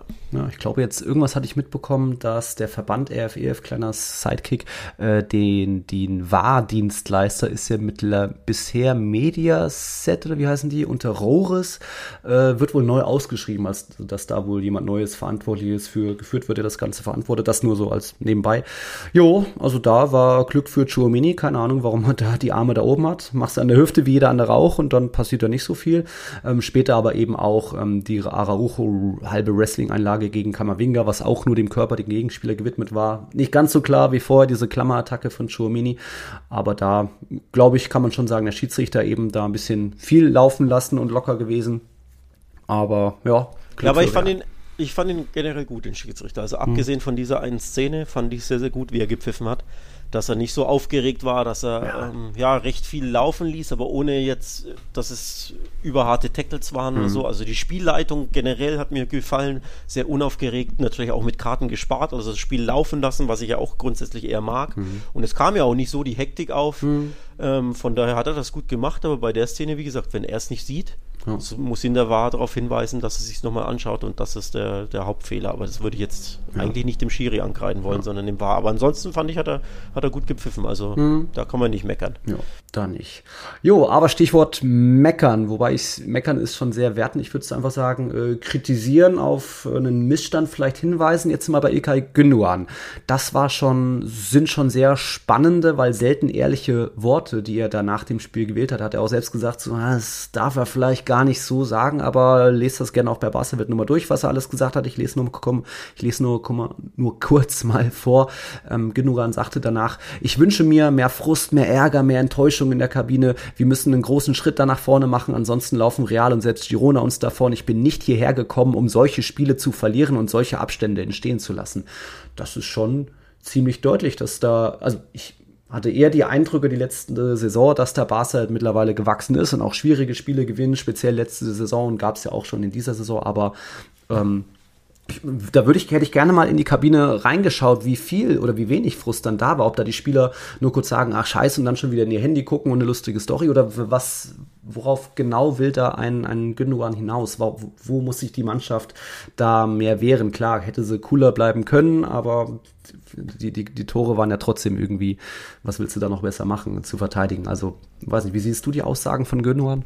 Finde ich super wichtig, hm. dass sich da mal einer hinstellt und äh, zeigt auch auf, dass der von woanders herkommt. von einem absoluten Gewinnerteam, von einem besessenen, äh, unter einem besessenen Tro Trainer in Pep Guardiola jetzt sieben Jahre gearbeitet, dass ja. du da eine ganz andere ja, ein ganz anderes Mindset, teilweise eine, eine, ganz andere DNA eingepflanzt bekommst, wenn du in so einem manisch versessenen Trainer arbeitest und dann kommst du da hin und die sind nicht mehr richtig sauer, wenn sie den Klassiko verlieren. Mhm.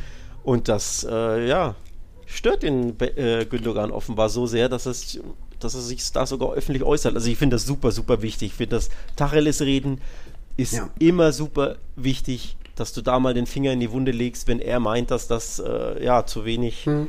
zu wenig äh, Trauer ist, zu wenig, ähm, dass sie zu, nicht sauer genug sind mit sich selbst, hm. nicht unzufrieden genug sind, dann finde ich das absolut richtig, dass er das mal ähm, anspricht und das kann ja auch mal äh, aufrütteln und wecken, wenn man das mal öffentlich anspricht und nicht nur hm nicht nur intern, sondern das hat ja eine ganz andere Wirkung, wenn du das mal wirklich in die Mikrofone sprichst, dass du da mal ja den kompletten Verein aufrüttelst, die Mannschaft aufrüttelst, den Trainer vielleicht, weil es ja auch schwierig. Mhm. Kannst ja schwer zum Trainer ja. gehen. Und guck mal, die fünf da hinten, die sind gar nicht so richtig mhm. böse. Das kannst du ja auch nicht machen, sondern ich finde, das, das musst du fast schon öffentlich machen. Ja, stimmt. Und ich finde das sehr, sehr wichtig, dass, dass keinesfalls da sich so eine Lethargie, so ein Pflegma einschleicht, so von wegen, ja, haben wir halt verloren, ist ja nicht so schlimm. Ja, doch, genau das ist das. Du hast den Klassiker verloren, nicht nur generell ein Heimspiel verloren als FC Barcelona, sondern das wichtigste Spiel gegen einen Erzrivalen.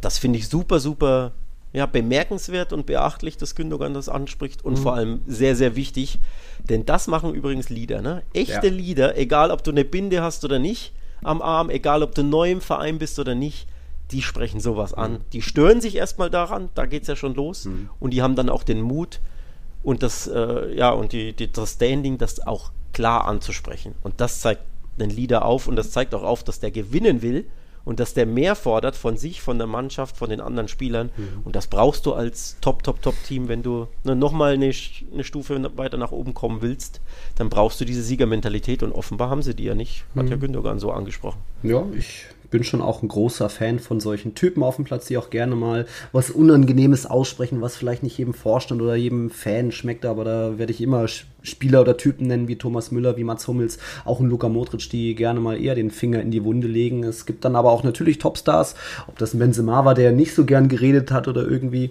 äh, mal richtig was Ehrliches gesagt hat. Also da ähm, Chapeau an Ilkay Gündogan. Ich glaube, das wird jetzt keine Strafenfolgen haben. Eher wird man, eher wird es, wie du sagst, eher als Wachrüttler, glaube ich, gelten und dann mal gucken, was da die jungen Spieler mitnehmen können. Ist ja jetzt auch nicht so, ist jetzt, glaube ich, auch kein pauschaler Rundumschlag gegen alle gewesen. Ich glaube schon, Gavi hat das richtig gestunken und ein Araujo bestimmt auch. Weiß nicht, wie das andere so sahen, ohne da jetzt irgendwie nennen zu wollen. Also von dem her bin ich gespannt, wie es da weitergeht, weil es, es geht ja auch, ja, es ging um den Klassiker, aber trotzdem war es ja auch von elf Spieltagen, hat Barca jetzt schon vier nicht gewonnen, also äh, sieben Siege, drei Unentschieden, eine Niederlage. Vielleicht auch so ein bisschen stellvertretend für, hey, wir müssen mehr machen, wir sind aktuell nur noch Vierter, also drei Teams ja, sind ja. besser, auch wenn es eng ist da vorne. Ist ja, ja gehe ich mit, ähm, sollten wir ja nicht vergessen. Es war ja die erste Niederlage, mhm. aber sie haben halt drei andere Spiele davor auch nicht gewonnen und das waren ja wirklich ähm, ja, fahrlässige Punktverluste. Natürlich ist der jetzt auch fahrlässig, mhm. aber das ist eben ein Top-Team und davor Granada und wie sie alle hießen, da darfst du eigentlich die Punkte auch nicht lassen. Von daher gehe ich schon auch mit, dass das so ein bisschen stellvertretend war, auch für die anderen drei Punktverluste mhm. und die Spiele davor.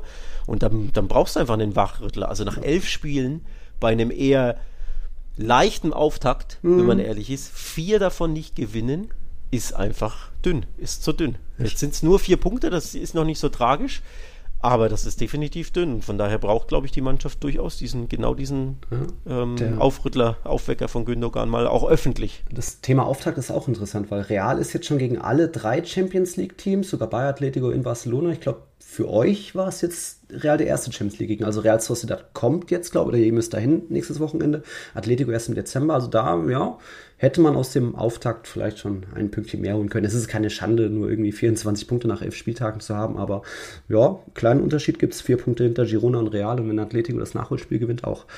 Ähm, na, was war sonst so drumrum um Klassiko? Willst du ein bisschen über das Stadion reden oder zumindest sag ich mal. Ich ja, ich will deine Erleb Erlebnisse ja. natürlich hören. Ich ja. meine, logisch. Äh, ja, ich kann auch gleich so ein bisschen, ich habe ja noch äh, unser, unseren Kumpel Miguel am äh, Sonntagabend getroffen. Der hat ja sogar eine Dauerkarte mittlerweile in Luis Companys und er sagte, er ist nicht oft da, weil er die Stimmung nicht so gut findet und er ist auch nicht gut findet, dass viele Barca-Fans das boykottieren, unter anderem, weil Espanyol vor 20 Jahren da mal gespielt hat. Aber das Olympiastadion fanden wir beide sehr ordentlich, sauber, mit normalen, guten Klos und breiten Gängen Gängen und vielen Ständen und das war irgendwie eher eine ziemlich positive Erfahrung. Also ich fand es deutlich besser sogar als im Camp Nou. Logisch, das war einfach komplett runtergerockt und dreckig, egal.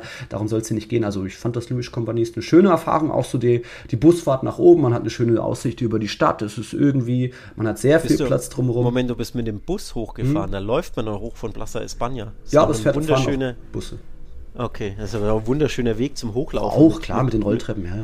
Viertelstunde ja, ja. Hat, ist Bastian dann so gewesen, äh, da, da genau. auf dem Weg. Nur die, äh, ich habe gelesen, die, äh, der Weg zurück der gleiche. Also der, der dauert nur eine Viertelstunde, ist mhm. ja überhaupt nicht lang.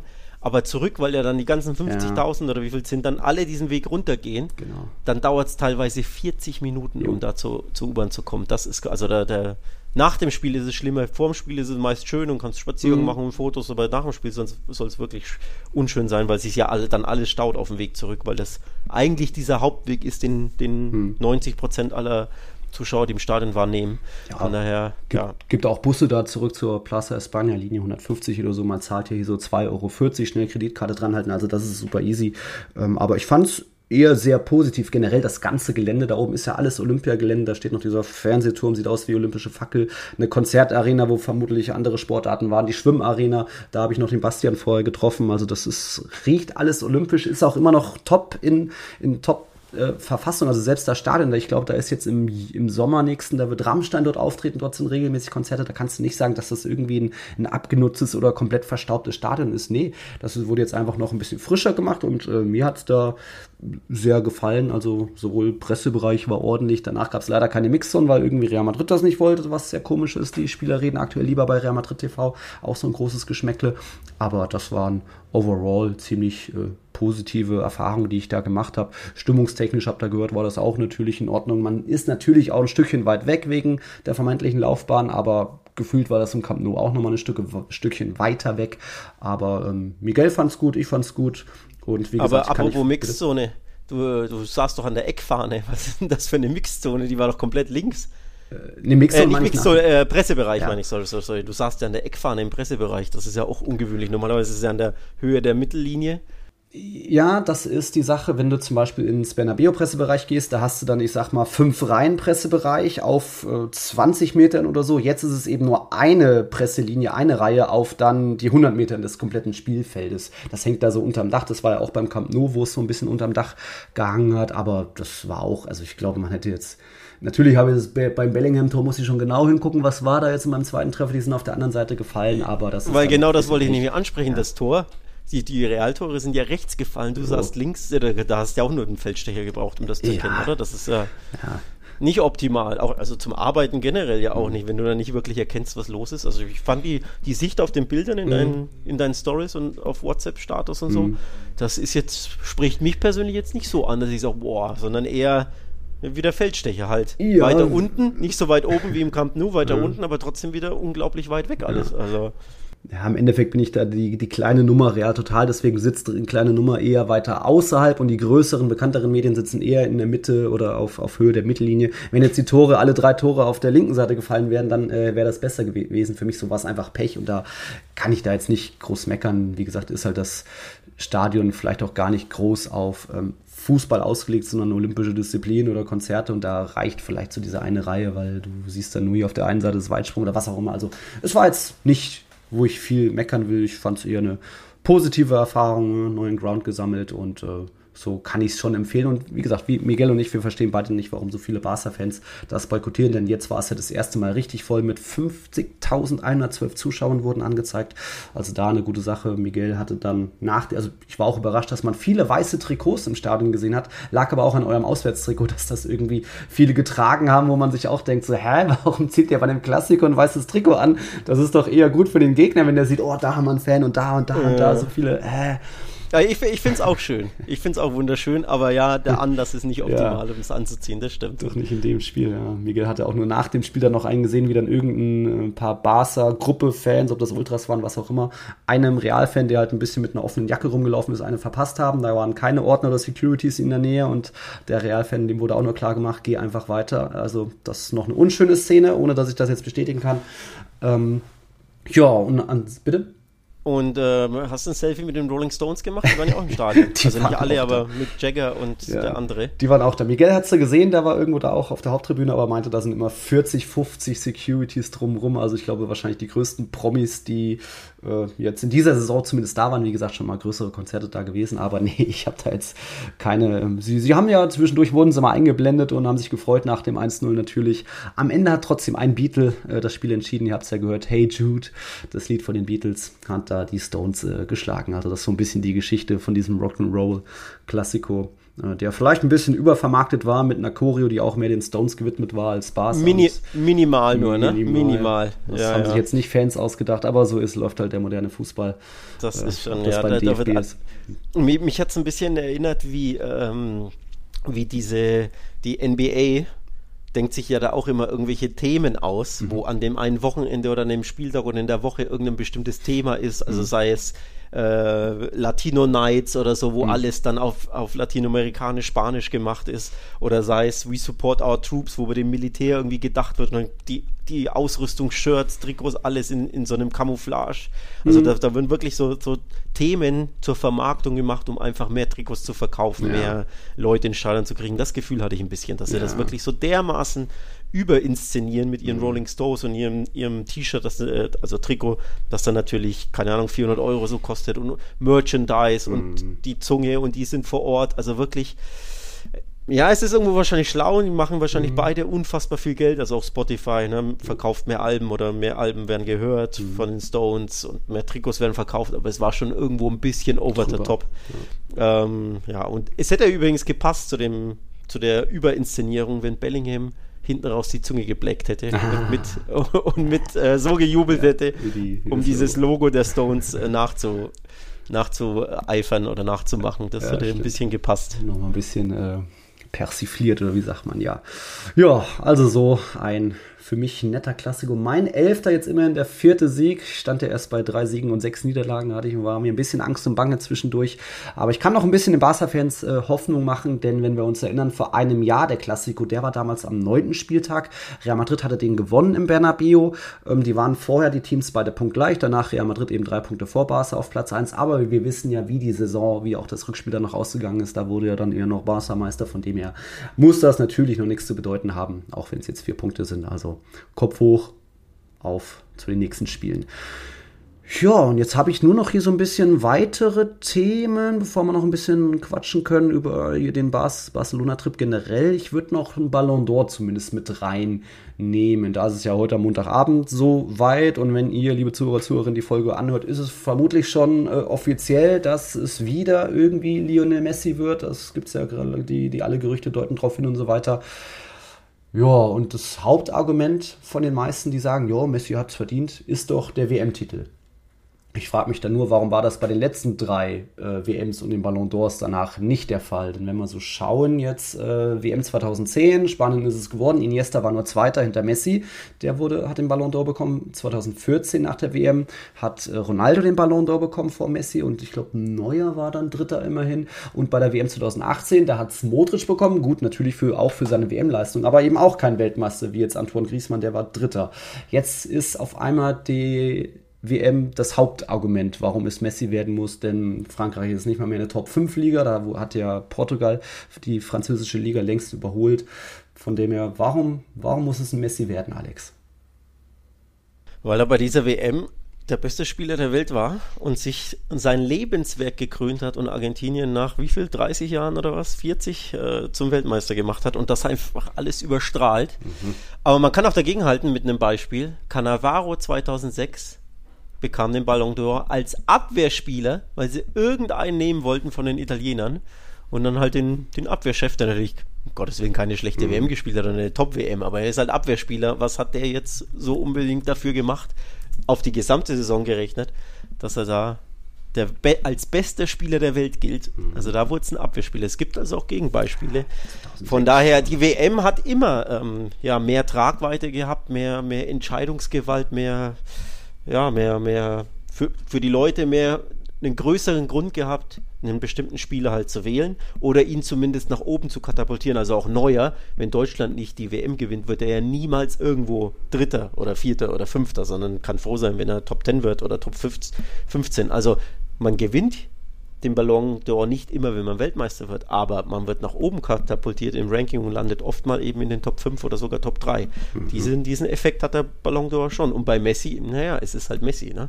Es ist halt nochmal ein anderes Standing als ein Griesmann im Weltfußball oder eben als ein, auch ein, als ein Iniesta, denn damals war Messi ja auch herausragend. Aber klar, mhm. man hätte durchaus Iniesta damals das Ding geben können. Der hat ja auch im Finale sogar getroffen, wenn wir uns erinnern, das alles entscheidende Tor. Also ich verstehe schon, aber ich verstehe natürlich auch die, die negativen Stimmen, die sich sagen, mhm. naja, Haaland hat alles kurz und klein geschossen. Ja. Vielleicht soll es eher der werden. Naja, am Ende wird er vielleicht Zweiter, also wird schon auch, oder Dritter, ich weiß es ja nicht. Wird schon auch berücksichtigt für eine Top-Saison. Aber das, was Messi da gemacht hat, hat einfach alles nochmal überstrahlt. Das ist halt einfach so. Und das, äh, auch übrigens die Champions League, ne? die zählt ja auch immer so dermaßen viel. Wenn, wenn ein Spieler mit seiner Mannschaft die Champions League gewinnt, muss er automatisch immer ja. beim Ballon d'Or auf dem Treppchen Wer ist sein. Im Achtelfinale ausgeschieden. Genau, aber da siehst du mal, dass diese, diese, äh, diese Turniere, diese beiden, so überproportional proportional wichtig sind in der Wahrnehmung und einfach da Bedeutung haben.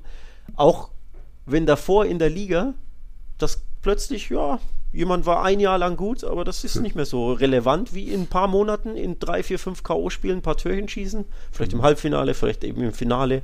Und plötzlich ist das wichtiger, als neun Monate in einer Liga zu performen. Das ist immer so bei der Champions League. Und die WM hat halt, weil sie so selten ist, halt noch mehr Bedeutung. Und deswegen, ja, hm. wird das offenbar wohl Messi. Ja, offenbar. Ich frage mich nur, was, was hätten denn ein Haaland oder auch ein De Bruyne denn noch mehr gewinnen machen müssen. Also ein Haaland war auch schon bei seinen 50 Toren und bla und kann vielleicht nicht ganz existieren ohne einen De Bruyne. Also ich muss den da auch erwähnen und theoretisch auch noch einen Rodri, der auch die Nations League gewonnen hat und bla.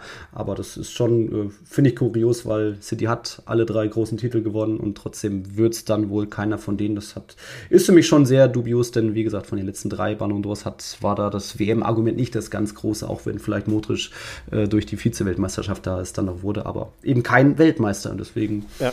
Ich glaube, Haalands Problem ist, ich meine, hat in der Champions League in den letzten vier Spielen kein Tor geschossen, oder? Also im Finale nicht, ich glaube in beiden Halbfinals mhm. nicht und davor entweder in beiden Viertelfinals nicht oder in einem von beiden, bin mir nicht sicher. Mhm. Und das hat nochmal eine andere äh, Strahlkraft und eine andere Wirkung, wenn du eben im Halbfinale, siehe Benzema, ne, das mhm. Jahr zuvor, wenn du da einfach das wichtige Tor zum Weiterkommen erzielst oder im Finale sogar das Tor hm. machst vielleicht, als wenn du eben in den vier entscheidenden Spielen als der Top-Stürmer kein Tor schießt und deine Mannschaft gewinnt trotzdem. Ich glaube, das schmälert so ein bisschen und mhm. das hm. nimmt dir einfach Punkte weg bei den Wählern. Man sollte ja nicht vergessen, es sind ja trotzdem Leute, die da wählen, ne? also Journalisten, Experten, Fußball, Ex-Fußballer, Trainer, glaube ich. Ähm, das hat mhm. nochmal eine andere Wirkung, wenn du einfach die entscheidenden Tore in den entscheidenden Spielen schießt, wie zum Beispiel Ronaldo jahrelang bei Real Madrid, ne, hat er immer in den Halbfinals getroffen und in den Viertelfinals, Dreierpacks etc. Das hat nochmal eine andere Strahlwirkung, als wenn du eben in den K.O.-Spielen kein Tor erzielst, bei der WM gar nicht dabei warst, mhm. im Fall Haaland, ne, weil Norwegen ja nicht dabei war.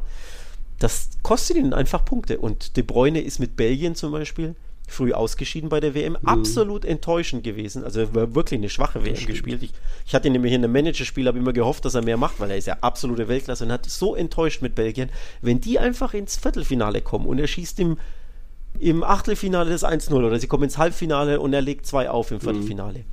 Kriegt er auch noch wesentlich mehr Punkte und hat einen besseren Case im Ballon d'Or, als wenn er einfach en enorm enttäuscht mit Belgien und wirklich ja, ganz, ganz Triple. schwach abschneidet. Ja, nee, natürlich nur das Triple, aber diese WM hat so viel Wichtigkeit für diese Wahl. Und weil der eine nicht dabei war, Haaland, und der andere De Bruyne früh raus ist, das kostet die einfach Stimmen. Lass die beiden weit kommen, dabei mhm. sein, Tore schießen bei der WM. Vielleicht sprechen wir jetzt anders. Hm. Na gut. Das werden wir Montagabend erfahren. Ähm, da ist auch noch das Spiel Granada gegen Villarreal. Wir haben jetzt Copa del Rey Woche. Wie gesagt, die Supercopa-Teams greifen erst in der dritten Runde ein. Äh, aber jetzt Sevilla, Villarreal, Athletic Club Betis äh, sind natürlich alle dran. Wir haben dann nächstes Wochenende, Samstag, gibt es das Duell Real Sociedad gegen Barca. Sehr spannend.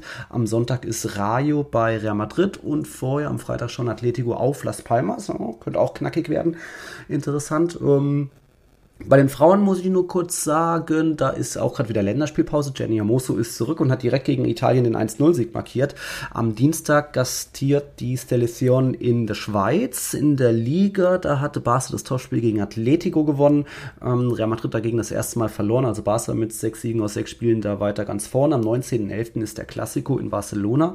Auch sehr spannend. Und jetzt können wir zum Thema äh, noch, was ist aus Barcelona noch äh, zu, zu bereden gibt. Da kommen dann ehe dann gleich noch meine letzten Audioaufnahmen kommen, mit der die Folge dann austrudelt. Ähm, hast du dich äh, an L'Hospitalet oder an deren Stadion da verliebt? Weil irgendwie bei mir ist es ein bisschen ich fand's sehr cool.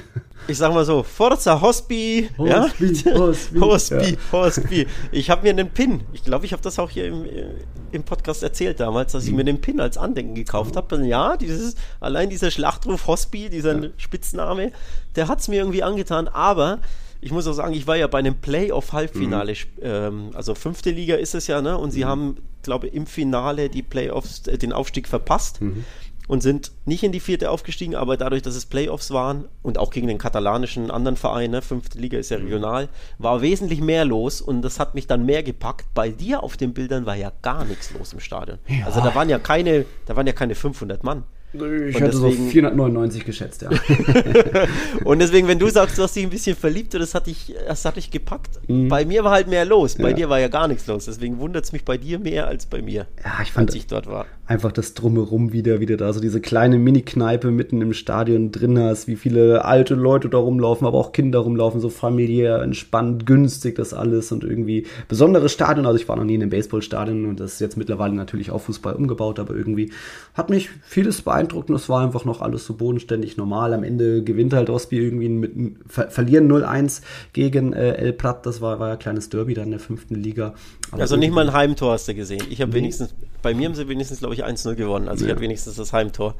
Das ist schon bitter, ja. Aber das Stadion ist natürlich für einen Fünftligisten mhm. brutal. Ne? Ja. Das ist ja das ehemalige Baseballstadion, das für Olympia errichtet wurde. Genau. Liegt am Arsch der Welt. Also da ist ja wirklich nichts. Ne? Da ist ja Brachland. E-Werk ja, gegenüber, ja. Ja, ja da, da, da, ist Industrie und du läufst von der U-Bahn durch, nur durch Asphalt. Ne? Also es liegt schon auch wirklich am Arsch der Welt. Auch wenn man, ne, klar, von der U-Bahn zehn Minuten ist jetzt nicht so tragisch, aber da ist ja gar nichts mhm. drumherum.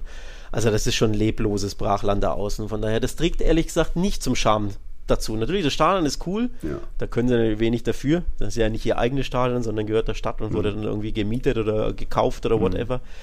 Aber ja, die Lage ist nicht so prickelnd. Also ich weiß nicht, wie ich jetzt zum Hospitalet-Fan werden sollte.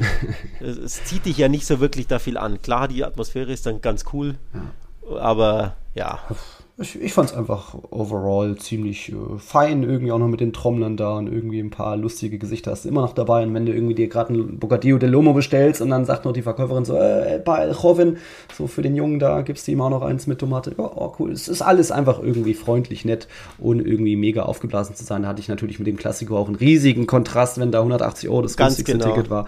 Auch Ganz deswegen genau. bestimmt ein bisschen mein von so einem Spiel zu sowas Normalem, das hat mich einfach, das packt mich einfach, das freut das mich erdet, einfach. Das erdet, das stimmt. Ähm, und wie war das andere Spiel bei Cornea? Ja, irgendwie, ich glaube, in unserer letzten Folge hatte ich noch gesagt, von wegen, die spielen im RCDE Stadium und das stand auch lange so drin in der Footballogy-App, auch noch am Son Sonntagmorgen, als ich reingeschaut hatte und sogar den Screenshot geteilt habe und irgendwann nach dem Lost Vitalet-Spiel nochmal reingeschaut und auf einmal, hä, wie 17 Kilometer entfernt. Dann war es auf dem, doch auf dem Trainingsgelände von Espanyol. Und das ist vom, ganz vom Süden, musste ich dann ganz in den Norden der Stadt, irgendwie eine Stunde mit der U-Bahn schnell. War dann auf dem Trainingsgelände von Espanyol, aber das hat mir jetzt nicht gepackt, weil das war, wirkte sehr, Naja, langweilig fast schon. Dort hast du keine Shops groß gehabt oder irgendwelche Gerüche in der Luft oder rumlaufende Kinder oder irgendwie. Das wirkte alles ein bisschen langweilig, logischen Trainingsgelände. Da kann, hast, hast du nicht viel Geschichte wie in so einem alten Olympia-Baseballstadion, aber das fand ich fast schon ein bisschen enttäuschend. Äh, die haben 1-1 gespielt, das hört ihr gleich noch ein bisschen. Da habe ich den Siegtreffer dann irgendwie auf einmal, oder äh, den, den Ausgleichstreffer der Hausherren noch mit aufgenommen. Aber ist jetzt nichts, was ich jedem ans Herz legen würde, dass ihr da auf dieses Trainingsgelände da nicht Rake fahren würdet. Außer ihr seid auch so Groundhopper-Freaks wie ich, von wegen, von, von dem her der Ground zählt und dann kann ich den auch abhaken. Aber Hospitalet würde ich auf jeden Fall wieder machen, allein schon, weil es einfach, wie gesagt, günstig ist. Ja, und deswegen empfehle ich jedem, mhm. zu UE Suns zu gehen und vor allem zu, äh, nicht zu UE Suns, zu Europa. Äh, zu Europa zu gehen. Basti war übrigens bei Europa jetzt zweimal, mhm. war sogar beim Copa Catalunya Halbfinalspiel. Ich glaube, äh, Europa gegen Olot hat er gesehen. Und das ist ja wirklich der Charme schlechthin, ne? ja. mit den zwei Riesen, äh, mit den zwei Riesen ähm, Hochhäusern, die genau am Stadion, also die, den ganzen mhm. Tag haben die da Lärm und du hast auch nur eine Haupttribüne und sonst quasi eigentlich nichts. Also das hat auch ganz, ganz besonderen äh, Amateurcharme. Ja. Und das ist halt ein richtiger Verein im Herzen Barcelonas, also richtig in ja. Anführungszeichen Hospital ist auch ein richtiger Verein, aber liegt mhm. halt einfach am Arsch der Welt. Und genau. da ist halt nichts so wirklich außen rum. Also auch bei mir, bei, als ich im Stadion war, waren hauptsächlich äh, ja ein paar Fans, aber hauptsächlich natürlich Spieler, äh, Familie. von Jugendmannschaften mhm. mit der Familie, mit den Freundinnen oder so. Also mhm. nur ganz, ganz wenige echte Fans des Vereins. Ja. Das ist ja dann schon einfach schade, ne? wenn, wenn, das, ja. wenn der Verein so, wenn der lebt halt durch die Fans und wenn da kaum jemand im Stadion mhm. ist, spricht das halt leider schon ein bisschen Bände. Ne? Ja, irgendwie ja, irgendwie ja. Aber das äh, habe ich noch vor mir, war jetzt heute oder an diesem Wochenende eben kein Heimspiel von C Europa. Also irgendwann muss ich mal wieder nach Mord, äh, nach Barcelona natürlich, auch wenn ich die oder mehr mich in Hospitalet und Co. aufhalte, wo es auch ein bisschen günstiger ist. Da werde ich jetzt gleich nochmal rüber zum Camp Nou laufen und mir nochmal das angucken. Sieht schon krass aus, die Baustelle. So kleiner Hinweis, man sieht aktuell die ganz alte Struktur des Stadions. Das wurde ja auch, wie war das? Äh, oder war es 82, zur WM genau umgebaut, wo dann diese neue Struktur, wie man es Camp Nou ja kennt, draufgesetzt. Ähm, vorher halt jetzt diese, diese alte Struktur sieht man gerade, weil die damals neue eben abgerissen wurde. Also das gerade so ein bisschen spannend, aber naja, so viel Fortschritt merkt man da jetzt auch nicht, was da irgendwie täglich passiert. Ich will nur noch mal gucken, ob man vielleicht noch ein paar gute Fotos macht, die wir hier bei Tiki Taka teilen können. Denn so hat es gerade ein bisschen den Charme vom, vom Nuevo Mestalla, was ja auch so eine Art Ruine, oder es ist eine Ruine aktuell. Deswegen, das ist ganz spannend. Ja, du hast nichts mehr zum Ende?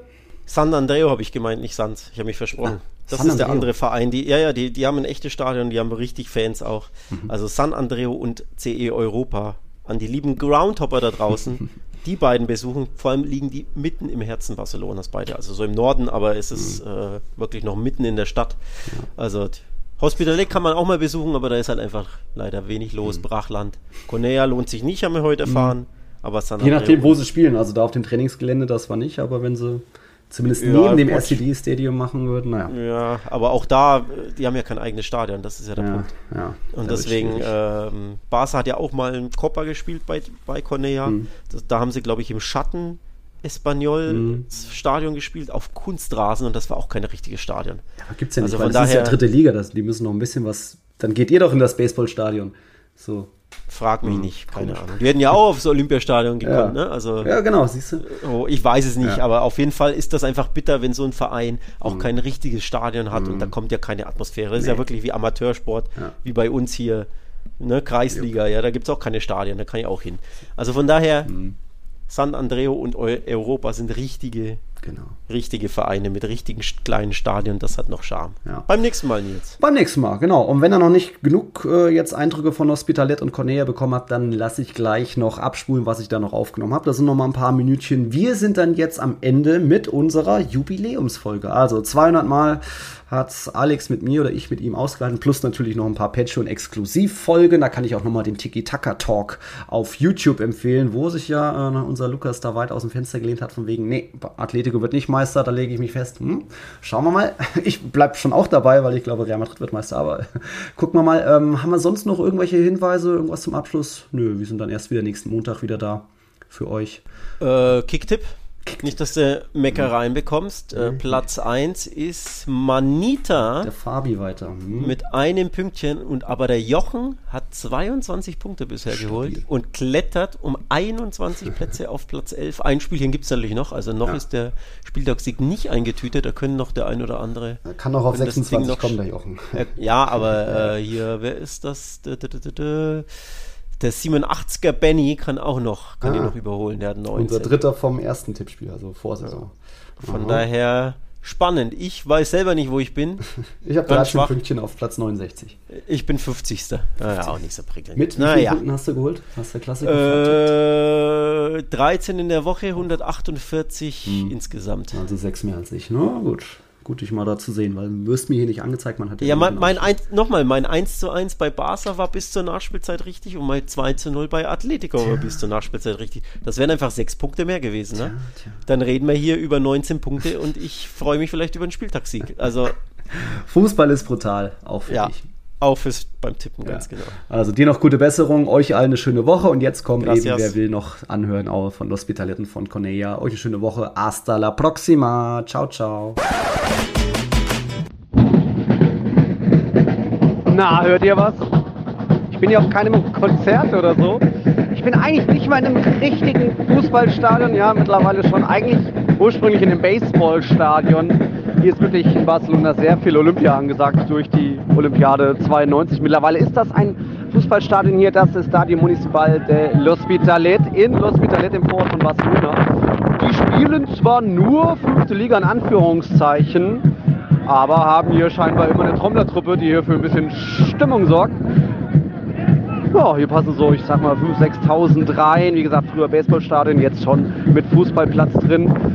Heute sind vielleicht 500 da, aber wenn da schon 20, 30 eine Trommel haben, ist da ja schon mal für ein bisschen Stimmung gesorgt. Hier läuft da noch ein Zwölfjähriger rum, der ruft auch ab und zu noch Hospi, Hospi. Also nett, so kann Fußball auch sein. Gar nicht so aufgeblasen mit äh, 179 Euro wie im Klassiko, das günstigste Ticket. 10 Euro habe ich hier gezahlt. Ich schätze mal, wenn ich mir gleich noch ein Bocadillo und ein Bierchen hole, wird das auch nicht so den Preisrahmen sprengen. So ist das ein schöner, entspannter Sonntagnachmittag. Sonnig natürlich in Barcelona. Und man sieht einfach überall in jedem Ground, wo man hingeht, sieht man was Neues. Ob das hier mein erstes Mal in einem vermeintlichen Baseballstadion ist oder hier so eine Trommlertruppe. Ist doch schön. So kann es sein. Und wird nicht mein letztes Spiel an diesem Sonntag sein. Mehr dazu vielleicht später.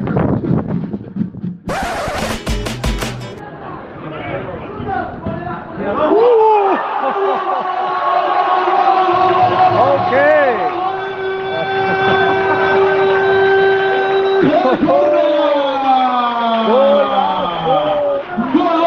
Freistoßhammer, 20 Meter, Torwart-Eck, einfach mal draufhauen. 90. Minute zum 1-1, Hola, ich bin hier bei Cornea. Uh, kann man mal machen. Vaya Golasso. Ja, von wegen hier entspannter Nachmittag noch. Äh, das hatte nicht mehr viel mit Entspannung und locker, easy, schön zu tun. Äh, ich war ja bei... Oh, ist ja gut, ist ja gut. Ich war ja bei Los Hospitalet, das ist ja ganz im Süden von Barcelona. Und eigentlich hieß es, das Spiel von Corneas würde im RCDE Espanyol Stadion stattfinden, so eine halbe Stunde zu Fuß entfernt, auch im Süden. Ja, dann komme ich da an, nichts los und denke mir schon, hm, ja, ist halt dritte Liga, dann sind halt vielleicht nicht so viele und ja, es wurde irgendwie noch umverlegt und jetzt musste ich dann noch innerhalb von einer Stunde von ganz vom Süden ganz in den Norden äh, fahren. Geht ja mit der U-Bahn, zwei Linien innerhalb von einer Stunde ist man ganz oben, Barcelona vermessen. Hier zur Ciutat Deportiva Dani Jarque. Das ist das Trainingsgelände von Espanyol. Und hier trägt dann eben auch mal Cornelia seine Heimspiele aus.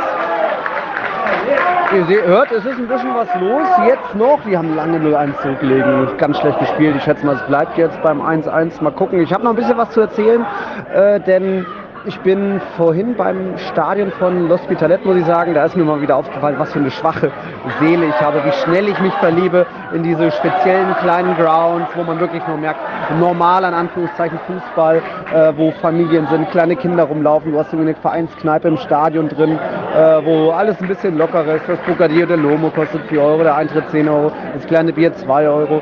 Ähm, das ist alles nochmal in normalen Sphären, ein bisschen Stimmung. Ihr habt die Trommler gehört, da waren viele Leute da. Es war irgendwie einzigartig, eigene Geschichten, dieses Stadion. Und deswegen habe ich mich da ein bisschen verguckt und jetzt hier, das ist alles ein bisschen, also klar, jetzt wurde es nochmal lauter, aber das ist auch das lauteste, aktivste, was ich bisher gehört habe. Das wirkt alles hier sehr szenenlos. Klar, das ist jetzt nicht das Cornea-Stadion, aber selbst ähm, kleinere Stadien wie irgendwie das Di Stefano, das, von, das Kolf-Stadion von Barca B, da ist irgendwie ein bisschen mehr Fankultur. Und logisch hängen jetzt hier keine großen Banner rum von Cornelia, aber irgendwas fehlt mir hier. Du hast hier nicht mal einen Geruch in der Luft, dass du merkst, da wird was verkauft. Hier keiner läuft hier mit einem Getränk rum oder einem Essen. Es gibt nicht mal einen, einen äh, Shop oder so, nur so einen kleinen Getränkeautomaten. Und irgendwie fehlt mir da sehr viel. Das wirkt sehr steril, langweilig fast. Also ich empfehle oft sehr viel, aber das hier jetzt kann ich nicht empfehlen. Immerhin, diese Ciutat Deportiva Dani Jarque hat eine besondere Geschichte. La Liga-Fans, Langjährige wissen, dass Dani Jarque wer das ist, beziehungsweise war. Das war der langjährige Kapitän von Espanyol. Und der ist 2009 verstorben, als Espanyol auf Trainingslager in Italien war. Ähm, der hatte da wohl morgens irgendwie im Training gesagt, ja, er fühlt sich nicht gut, geht auf sein Zimmer, ähm, hat dann seine Frau angerufen, die war schwanger gerade sogar. Ja, und da ist es irgendwie passiert mit seinem Herzen. Ähm, seine Frau konnte dann nur noch ähm, Mitspieler alarmieren, anrufen und als die dann in sein Zimmer gekommen sind, da war es leider schon um ihn geschehen. Das ist die tragische Geschichte von Dani Hake, dem natürlich immer noch in jeder 21. Minute, glaube ich, von Espanyol äh, gewidmet wird. Also da ist er eine bekannte Figur im spanischen Fußball. Nach ihm ist das Trainingsgelände benannt, auch wenn hier, naja, es ist jetzt, ist jetzt nicht so, dass man hier irgendwo sein, sein Gesicht, sein Konterfei sieht oder es irgendeinen Schrein gibt, zumindest ist mir nichts aufgefallen. Also auch deswegen irgendwie ein bisschen seelenlos auch alles, auch wenn das jetzt hier langsam mal zu Ende gehen sollte. Ähm, es war ja, dieses Wochenende hat kein Heimteam bisher gewonnen. Also ihr wisst ja, der Klassiker, der hat das Gästeteam gewonnen.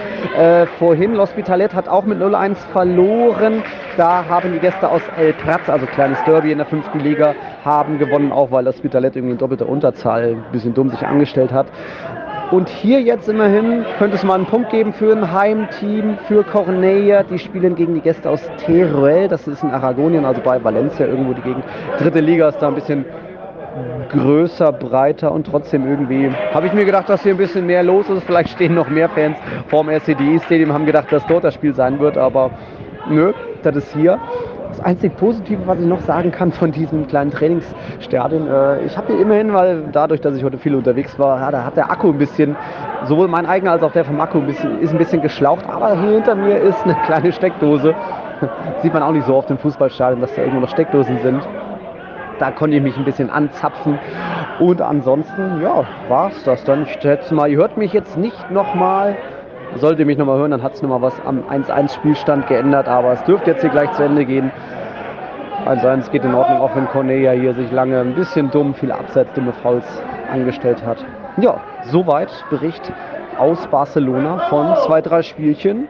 Nettes Wochenende kann man mal machen. Kann ich wie immer jedem nur empfehlen, auch wenn ich jetzt Barcelona an sich nicht so mag, aber an Spielen mangelt es hier nicht und an Grounds und deswegen für mich auch wichtig hier, auch wenn das Stadion dann die Hake vielleicht nicht so äh, spektakulär ist, aber der Ground zählt.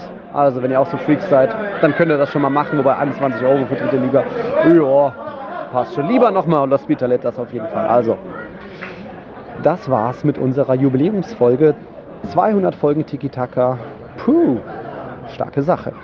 Ciao, ciao.